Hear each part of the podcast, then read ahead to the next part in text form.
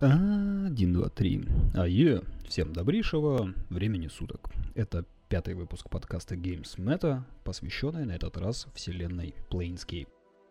А именно ее воплощению в редакции Advanced Dungeons and Dragons.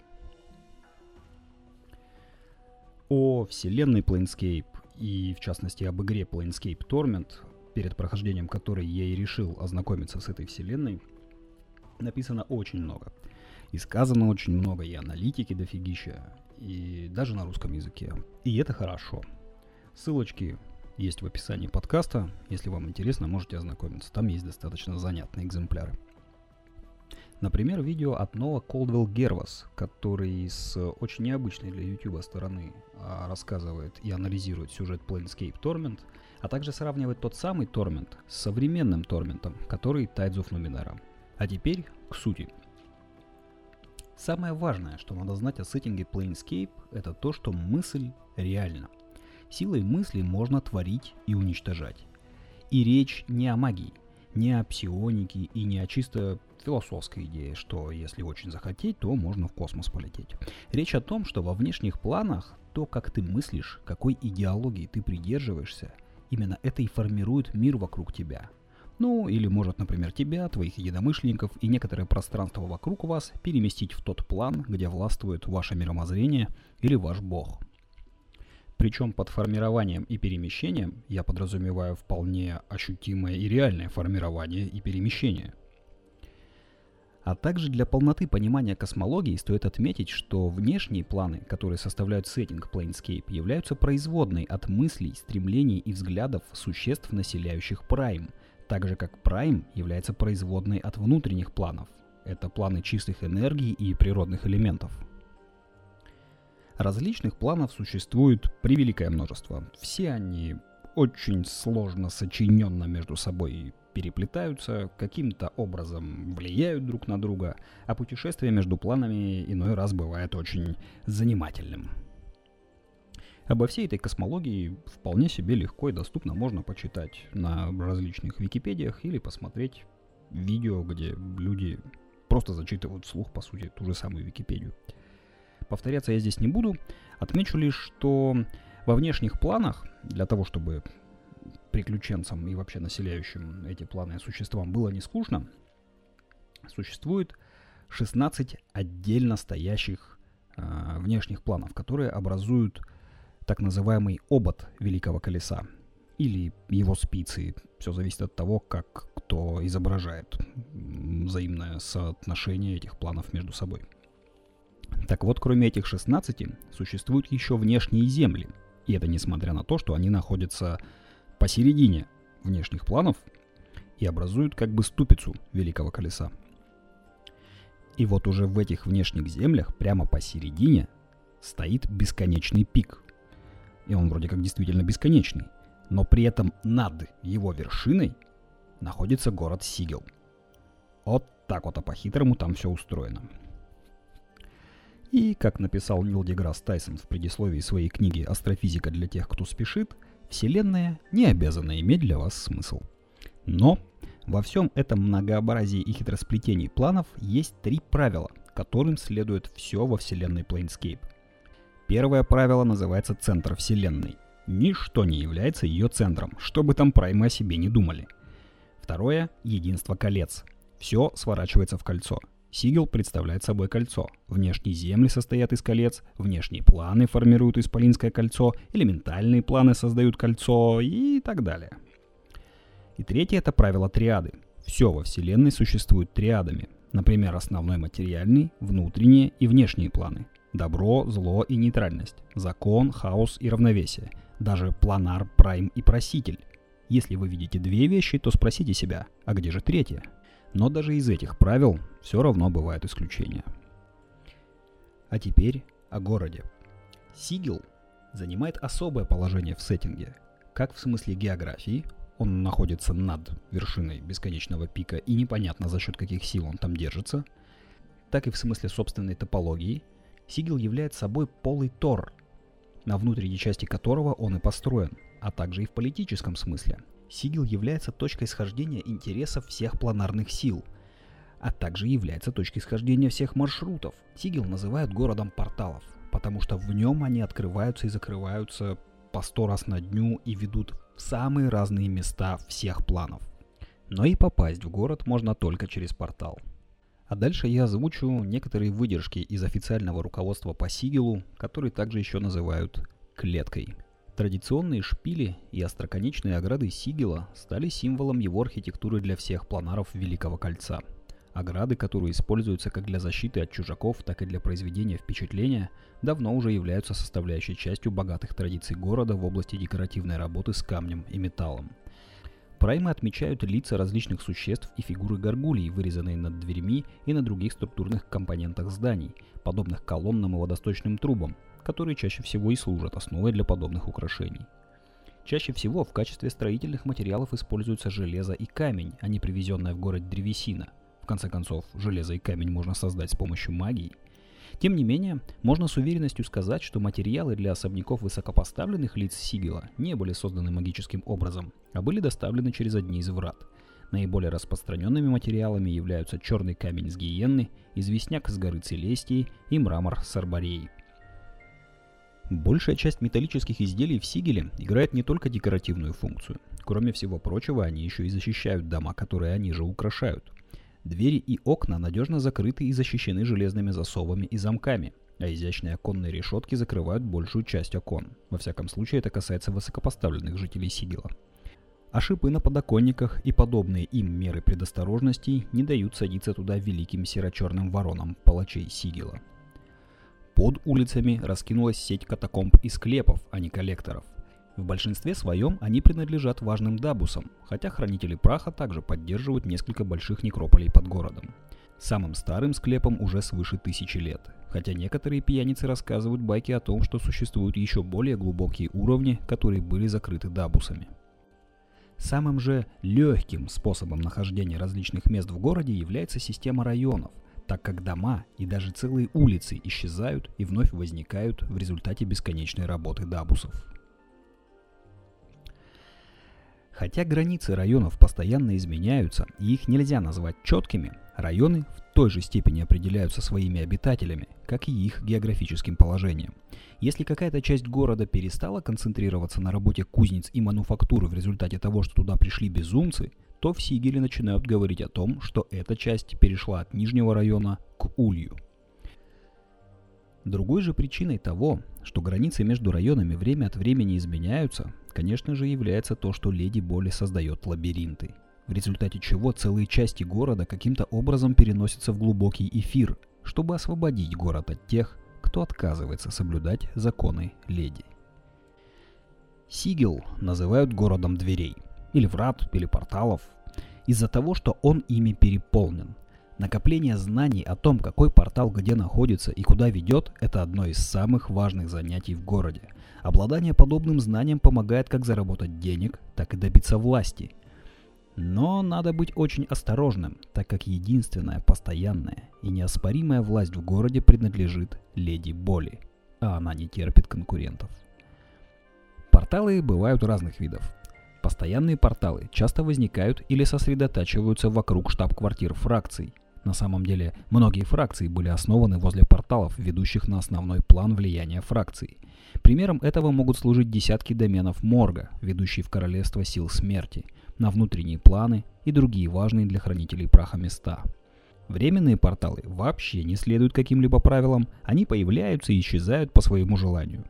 Часто кажется, что они служат определенной цели или замыслу. К примеру, портал может появиться для того, чтобы фракция могла использовать его против врагов леди. Или портал, который использовался для доставки в город испорченной пищи, может на время закрыться. Некоторые безумцы Сигела рассказывают о том, что они могут предсказать появление временных порталов с помощью могучих гаданий и жертвоприношений ценных вещей.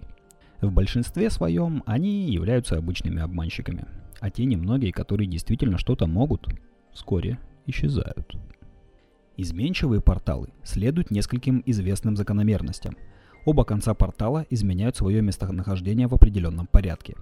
Ходят слухи о том, что законники ведут тайный журнал, в котором указаны тайны изменчивых порталов, И многие толстые и счастливые жулики достигли подобного состояния души и тела именно благодаря торговле фальшивым журналом изменчивости.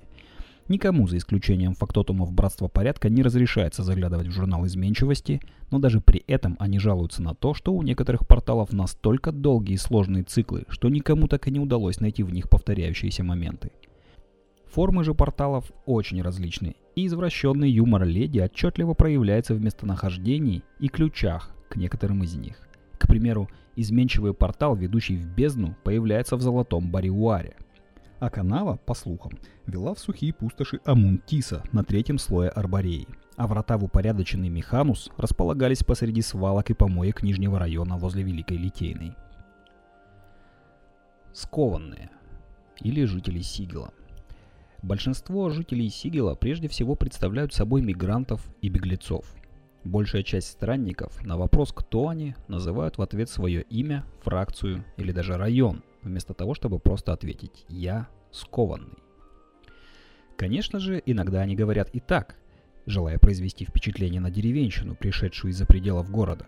Не на тех, кто живет за пределами города, а на тех, кто живет вдали от окрестностей Сигела. Но большая часть жителей клетки не ассоциирует себя с ней. Немногие праймы приходят в Сигел и решают там остаться, но гораздо больше превратных сирот, которые смогли попасть в Сигел, но не смогли оттуда уйти. Иногда их называют лишенными ключей или изгоями. Их отчаянные попытки вернуться к их уединенной жизни на прайме являются основным источником шуток скованных, подобных следующей. Почему гармониум вешает лишенных ключей? Для того, чтобы защитить их от опасностей улиц. Да, гармониум не славится своим чувством юмора. И для справки, эта фракция выполняет роль полиции в Сигеле. Немного о том, как устроена власть в городе. Леди Боли владеет городом во всех смыслах. Но так как непосредственную аудиенцию с ней никто не пережил, чтобы поведать об этом, то с ее позволения в каком-то смысле городом правят фракции – их много, и занимаются они в основном тем, что пытаются расширить зоны своего влияния всеми, воз... всеми возможными способами, с целью переноса целого квартала, а то и всего Сигила, на свой план. Но опять же, настоящая власть в городе только одна, и она не допускает перевеса в чью бы то ни было сторону, а также не допускает масштабных конфликтов, даже среди таких непримиримых врагов, как Баатезу и Танари. Наглядным примером этому могут послужить фракция экспансионистов, которая пыталась сбросить с трона Леди Боли, и фракция равноправных, которые считали, будто в Сигеле необходимо разделить все поровну. Глава фракции экспансионистов был брошен в лабиринт, а его последователи рассеялись, когда их фактол исчез, а равноправных Леди Боли лично удалила. Еще о том, как иной раз решаются дела в Сигеле, можно судить по следующим примерам. Вот есть такая профессия, как курьер, задачей которого является доставка сообщений. Курьеры бывают разной степени надежности, а самой элитой считаются безмолвные курьеры, носители заклинаний магических уст, которое срабатывает только в присутствии получателя сообщения. Курьер не сам передает сообщение, а в нужный момент на его теле появляется рот, не обязательно на том месте, где его привыкли видеть, и произносит послание. Так вот, эти курьеры и некоторые из обычных посланников отчитываются перед автохоном-звонарем, обитающим в районе Леди и известным как министр посланий.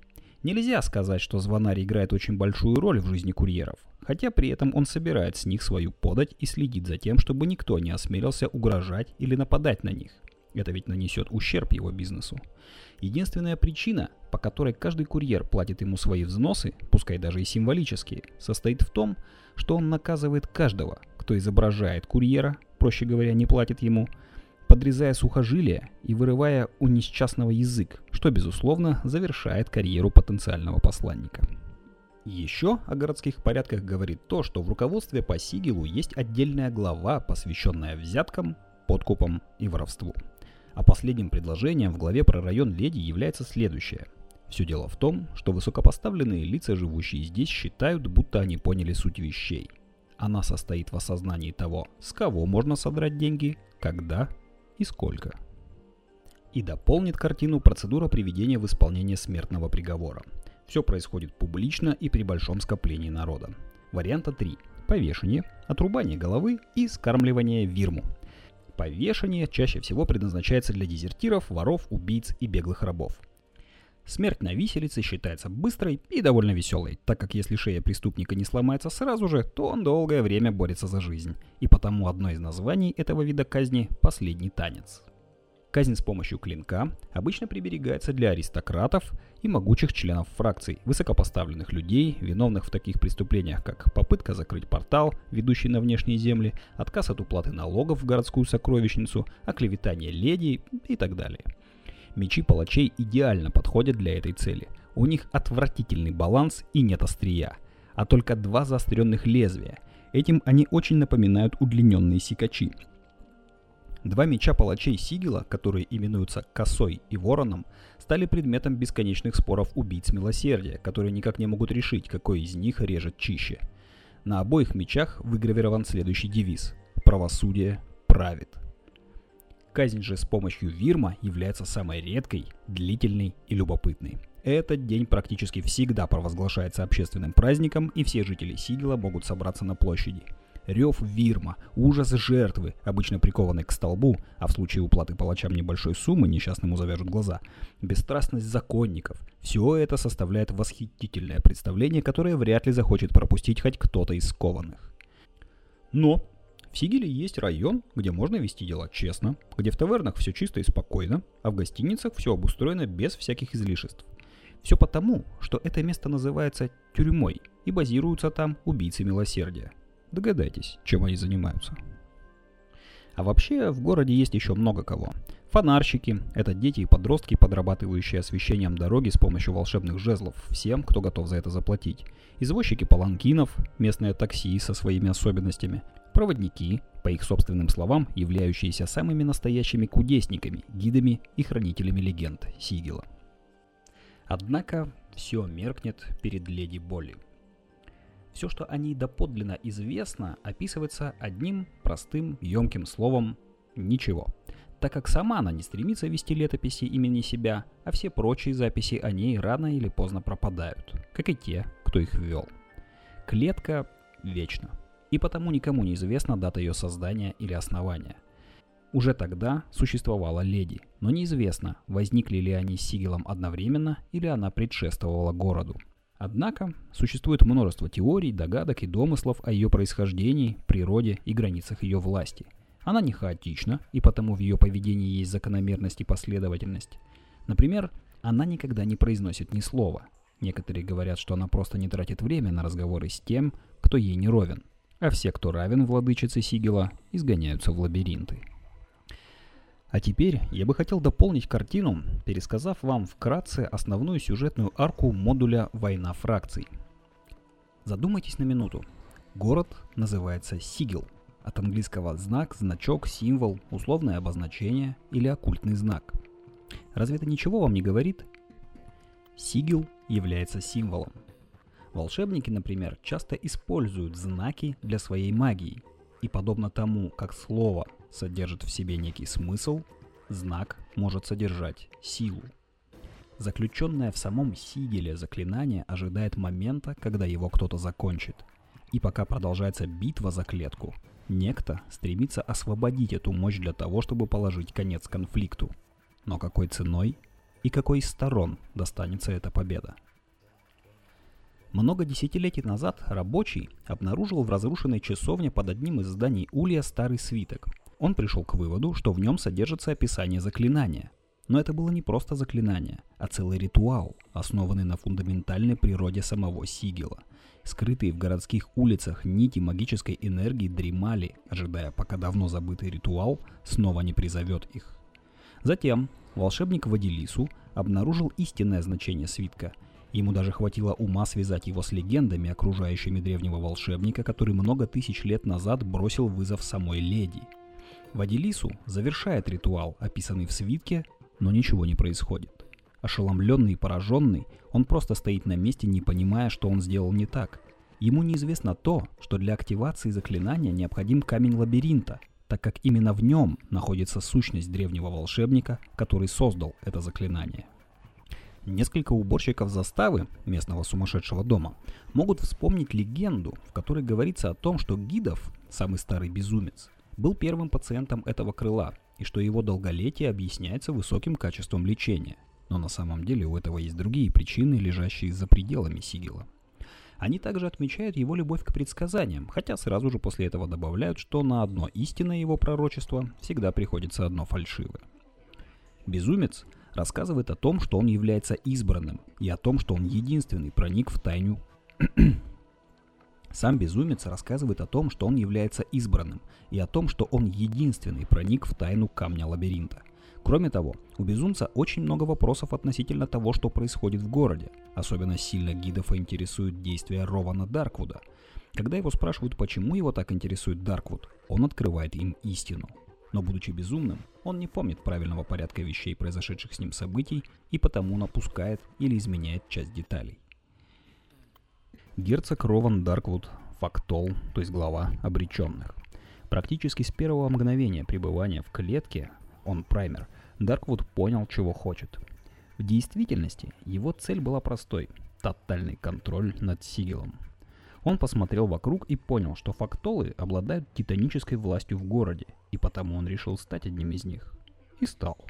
Конечно же, управление фракцией не делало его господином клетки. Герцогу необходимо было считаться с еще с дюжиной фактолов или около того, и это еще не считая нескольких фракций, лишенных лидера, и маленькой штучкой, известной как Леди Боли. Леди он приберег напоследок, так как считал ее неизвестным ему существом, которое было абсолютно непредсказуемым. Да, конечно же, он знал, что в один из дней должен будет сразиться с ней, и что именно, и что именно они будут вести последнюю битву за сердце Сигела – и Рован знал, что он все еще не готов к этой битве. И потому он приказал своим последователям узнать все, что известно о леди, надеясь найти нечто, что можно будет использовать против нее. А пока он обратил свое внимание на врагов, которых было гораздо легче понять и победить. В борьбе же с леди Боли герцог считал, что у него есть, или скорее будет, туз в рукаве – один из его информаторов нашел ссылку в старой книге, в которой говорилось о грозном заклинателе, который много эонов назад бросил вызов Леди Боли и практически победил ее. Очевидно, что леди не смогла уничтожить его, а только ухитрилась заключить дух узурпатора в непроницаемый камень, который она выбросила из Сигила куда-то на нижние планы. Если бы ему удалось освободить дух этого волшебника в Сигеле, то герцог смог бы, наконец, обрести силу, которая хватило бы для того, чтобы сокрушить своего величайшего врага. И потому Дарквуд отправил своих слуг изучать эту проблему, и они занимались этим долгие годы, практически с первого дня после того, как он стал фактолом обреченных. Они читали все, что было написано о леди, слушали каждого рассказчика, который мог обладать кусочком головоломки, и посылали целые отряды авантюристов для того, чтобы те просеяли каждый кусочек земли, в которой мог скрываться камень. Но все это казалось таким же безнадежным, как и попытка вскарабкаться на шпиль. До тех пор, пока они не нашли драгоценность. Итак, Дарквуд начал войну фракций для того, чтобы отвлечь внимание Сигила от своей попытки захватить власть. Он знал, что Гармониум и Чувствующие могут встать у него на пути, и потому он постарался разжечь вражду между ними и Стражами Судьбы и Революционной Лигой. Тем временем он тайно женился на Элисон Наилесии для того, чтобы заручиться поддержкой верных ей убийц милосердия, а затем предал ее и продал в рабство демонам. Он использовал Арвела, сына Свана, как последнего глупца, и освободил благодаря сострадательности паладина множество убийц из тюрьмы, надеясь, что они принесут в клетку еще больший хаос. И в тот самый момент, когда он уже готовился сокрушить Леди Боли с помощью камня власти, который ему наконец-то удалось найти, она забросила его в лабиринты. Но герцог предвидел и это. Он вырвался из лабиринтов с помощью заранее приготовленного заклинания желания. Но он не рассчитал, что его забросит на 500 лет назад – и он появился на заставе, где его приняли за обычного безумца и заперли в палате. Тогда-то он и получил свое новое имя – Гидов. Он не может объяснить свое долголетие, хотя со временем он припоминает, что некогда Дарквуд встретился с какими-то знатоками, которые помогли ему продлить его жизнь. Что же насчет его так называемых пророчеств, то это всего лишь отдельные воспоминания о том, что некогда было для него историей. Со временем становится понятно, что итоговое заклинание дает возможность заклинателю, сконцентрировавшись на одном слове, изменить сигил так, чтобы город стал соответствовать этому слову. А первоначальным словом, на котором хотел сконцентрироваться создатель этого заклинания, было рабство. И вот, когда Дарквуд Гидов получает возможность завершить ритуал и высвободить дух из камня, приходит сама Леди Боли, и он куда-то исчезает, в буквальном смысле. В итоге получается, что ритуал завершен, дух из камня освобожден, и перед партией игроков встает выбор. А именно игроки все это время бегали по сигилу и пытались понять, что это за камень, что там в свитке написано, кто такой гидов, какое слово они выберут для завершения заклинания. При этом Леди Боли сама дает им свое одобрение на завершение заклинания. И это один из тех крайне редких случаев, когда кто-то пережил встречу с ней, да еще и получил что-то. В итоге война фракций в Сигеле прекращается – из когда-то 50 фракций только 15 получают разрешение остаться в Сигеле, которые и фигурируют в основных модулях по этому сеттингу и которые описаны в манифесте Фактола.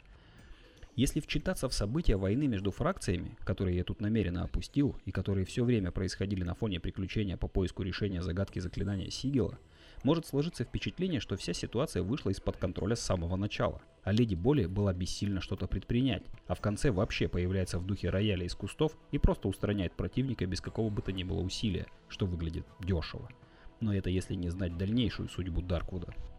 Дарквуд не просто исчез в момент кульминации заклинания Сигила, а был перемещен во внешние земли или на какой-то из внешних планов, стал рабом, которого много раз перепродавали, затем он подстроил так, чтобы быть проданным в услужение одному магу и впоследствии стал его учеником. Он переходил от одного мага к другому, пока не восстановил свои знания и магическую силу, после чего ускорил приближение безвременной кончины своего последнего владельца-учителя и вернулся в Сигил все еще с той же целью – захватить там власть и свергнуть Леди Боли. Он совершил ритуал, частью которого было принесение в жертву собственного тела, и в последний момент пришла Леди Боли, до этого никак себя не проявлявшая, что вселяло в Даркуда ложную уверенность в том, что она его боится – Освободившийся от плоти дух Даркуда почувствовал, что вместо того, чтобы впитать магию, пронизывающую камни города, он оказался в какой-то темной, непрозрачной оболочке. Его темница становилась все меньше и меньше, заставляя его биться в агонии. В воздухе прозвучал призрачный голос. «Никто, кроме тебя, не сможет освободить твой дух из этого камня, и сделать это можно будет только лишь снаружи, и потому тебе суждено провести здесь многие эоны». Но как он мог разрушить свою темницу снаружи, если он был заперт внутри? Он пытался вырваться на волю, пробудить спящую магию, но внезапно в нем самом пробудилось нечто. И впервые за много сотен лет он сумел посмотреть на весь свой путь со стороны. Он понял, что произошло, кем он был, кем он будет и кем ему будет суждено стать после этого. Он знал, что встретит сам себя еще не один раз, а целых два, и что он умрет от руки безумца, которым он был и которым будет. И хуже всего было то, что он знал, что ему будет суждено гнить в вечной тьме и одиночестве до тех пор, пока это время наконец не придет. Разум вновь вернулся к нему, и он осознал природу судьбы, которая правит Вселенной. Понадобилось трое из них для того, чтобы вызвать все эти события. Это правило трех. Они переходили друг в друга подобно браслету. Это единство колец. И в своих муках и гибели он не смог обвинить никого, за исключением себя самого. Это центр всего. Он задумался над тем, знала ли об этом леди. Почему она загнала его в ловушку, а не убила? Не потому ли, что ей было известно о том, что произойдет? Спасла ли, спасет ли она Дарквуда от смерти для того, чтобы он стал Гидофом, который затем станет ее древним врагом? Связала ли она себя так, чтобы камень открылся лишь тогда, когда она пожелает этого? Только при соответствующих обстоятельствах, которые в конце концов возникнут. Была ли она главным кукловодом, или же леди сама является пленницей судьбы, не способной вырваться из бесконечного круга и отказаться от своей роли? Он не знал. Возможно, ему даже никогда не удастся этого узнать. Но как минимум у него будет достаточно времени для того, чтобы над этим подумать. Такие дела.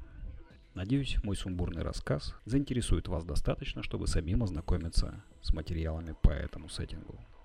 Я же, со своей стороны, лишь могу предоставить вам ссылки в описании. Всех благ, удачи!